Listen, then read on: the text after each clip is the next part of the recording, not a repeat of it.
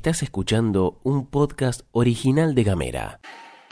Hoy es miércoles 18 de agosto y nos acordamos de Riverito. Y acá en la pastilla de Gamera te contamos que están pasando cosas. Melella pide a Nación la extensión de la 19640. Comienza un juicio que hará historia en Ushuaia. Alberto y Cristina muestran la unidad del frente. Flor Vaso y Gastón Lodos te cuentan las noticias en 10 minutos O menos. desde Ushuaia y Río Grande. Para toda la Argentina. Esto es La Pastilla de Gamera.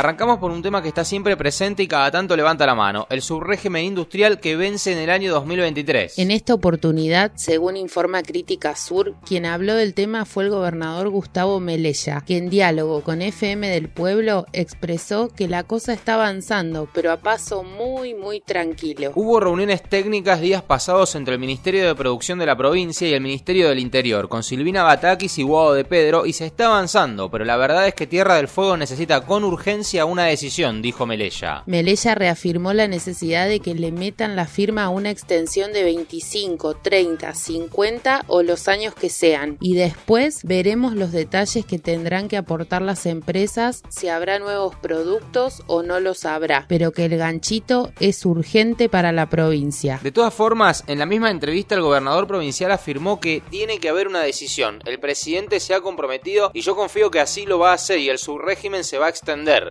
Nos vamos a un tema que tocamos hace un tiempo y que finalmente hoy avanza. El Tribunal de Juicio en lo Criminal de Ushuaia comenzará con el juicio del caso de Lucía, ex marinera de la base naval que denunció por abuso sexual al suboficial Reinaldo Cardoso de 56 años. Los hechos denunciados habrían sucedido cuando Lucía tenía 25 en el año 2013 y como reveló en su momento el colega y amigo Gabriel Ramonet, como consecuencia de la denuncia, la joven perdió el empleo, la casa, la cobertura social y debió someterse a un tratamiento psiquiátrico y psicológico para superar lo sucedido. El juicio originalmente se iba a llevar adelante el 29 de junio del 2020, pero fue suspendido por las restricciones sanitarias de entonces, cuando los jueces Alejandro Pagano Zavalía, Maximiliano García Arpón y Rodolfo Benvi Videla tuvieron que ponerle fecha al juicio, definieron que se haga en el 2024, es decir, para dentro de cuatro años. Finalmente, cuando el tema se hizo público, los jueces dieron marcha atrás y fijaron la fecha para el 18 de agosto, o sea, hoy. Esto me genera la esperanza de poder cerrar una etapa en mi vida. Son muchos años de lucha y dolor,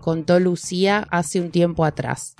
Finalmente, luego de muchos meses de espera, las integrantes de la campaña nacional por el derecho al aborto legal, seguro y gratuito regional Tierra del Fuego fueron recibidas por la ministra de Salud Judith Giglio y funcionarias de esa cartera. Este martes mantuvieron también una reunión virtual con integrantes del Ministerio de las Mujeres, Diversidad y Género de la Nación. El principal reclamo involucra al servicio de ginecología del Hospital Regional Río Grande, donde no se garantiza la interrupción voluntaria del embarazo en el segundo trimestre debido a que todos los profesionales se declararon objetores de conciencia y las personas gestantes deben ser derivadas a la capital fueguina. Luego de las reuniones, las integrantes de la campaña expresaron conformidad por el diálogo mantenido con les funcionarios, donde se determinó generar mesas de trabajo para avanzar en la implementación de la ley en Tierra del Fuego. Tenemos economía Literatura, y género. Tenemos música, identidad identidad. y humor. Cuando quieras, donde quieras. Donde quieras. Encontra nuestros podcasts En gamera.com.ar.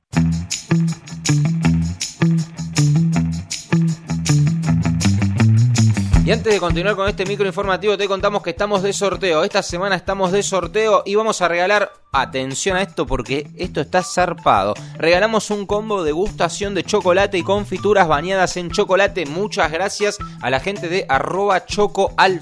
Choco en Instagram, busca arroba choco le puedes dar un me gusta ahí, un seguir. Y ellos y ellas gentilmente nos regalan un combo de gustación de chocolate y confituras bañadas en chocolate para que podamos sortearlo. Pero para poder sortearlo, te vamos a decir que tenemos una palabra clave para que pongas en las redes sociales de Gamera. En Twitter, Facebook o Instagram, da igual, en arroba gamera tdf, escribí la palabra pasta frola. Volvemos al Morphy, que es lo que más nos gusta. Pasta frola en arroba gamera tdf y jugá por un premio de arroba choco al fin. ¿De batata o de membrillo?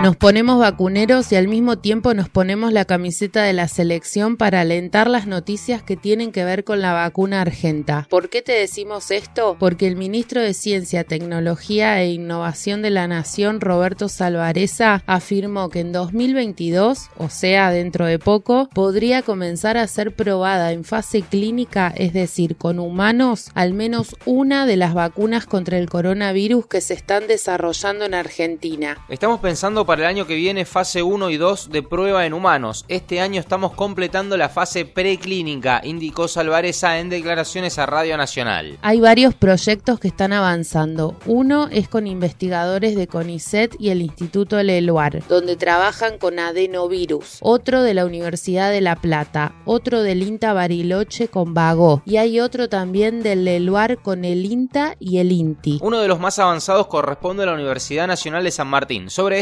Alvareza dijo, queremos que nuestros laboratorios fabriquen vacunas diseñadas por nuestras universidades. Otra noticia que también tiene que ver con las vacunas, dedicada a los criticones de siempre, más de 2.300.000 dosis de Sinopharm arribarán esta semana en tres vuelos entre hoy y el sábado, que se sumarán a las 381.000 dosis de AstraZeneca que también llegarán hoy, con lo cual Argentina superará las 47 millones de vacunas recibidas desde el inicio de la pandemia.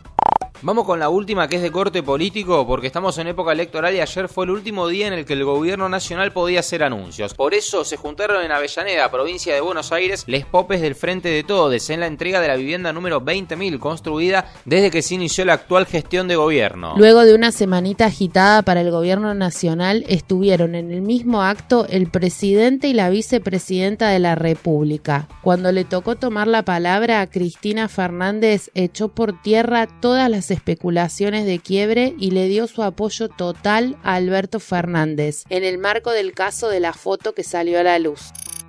Por eso, Alberto, yo te pido, no te enojes ni te pongas nervioso, porque ¿sabes qué pasa? Cuando uno es presidente o presidenta en nombre de una fuerza nacional y popular, los errores, las fallas, las equivocaciones, las transgresiones inclusive a normas que uno puede tener, se magnifican en el caso de los gobiernos populares y se exacerban para irritar, para indignar. Mientras tanto se han ocultado descarada y ostensiblemente la entrega de un país el endeudamiento sin límites. Cuando le tocó el turno al presidente, Fernández hizo un repaso de la política de viviendas del gobierno de Cristina Fernández y consideró negativamente a los créditos UBA, llevados adelante por la gestión de Mauricio Macri. Además, el presidente marcó diferencias ideológicas con el gobierno de Macri, llamó a la unidad del peronismo y devolvió el apoyo hacia Cristina con una frase definitoria. A mí no me importa mucho si soy peronista o kirchnerista, porque es lo mismo porque no conocía a nadie más peronista que Néstor. Porque quien conoce a Cristina sabe que el gen peronista lo tiene muy arraigado en su alma. Mándanos un mensaje de WhatsApp al 549-2901-502990. Recibí nuestros contenidos en tu celular y hablemos distinto. Esto es todo, amigues.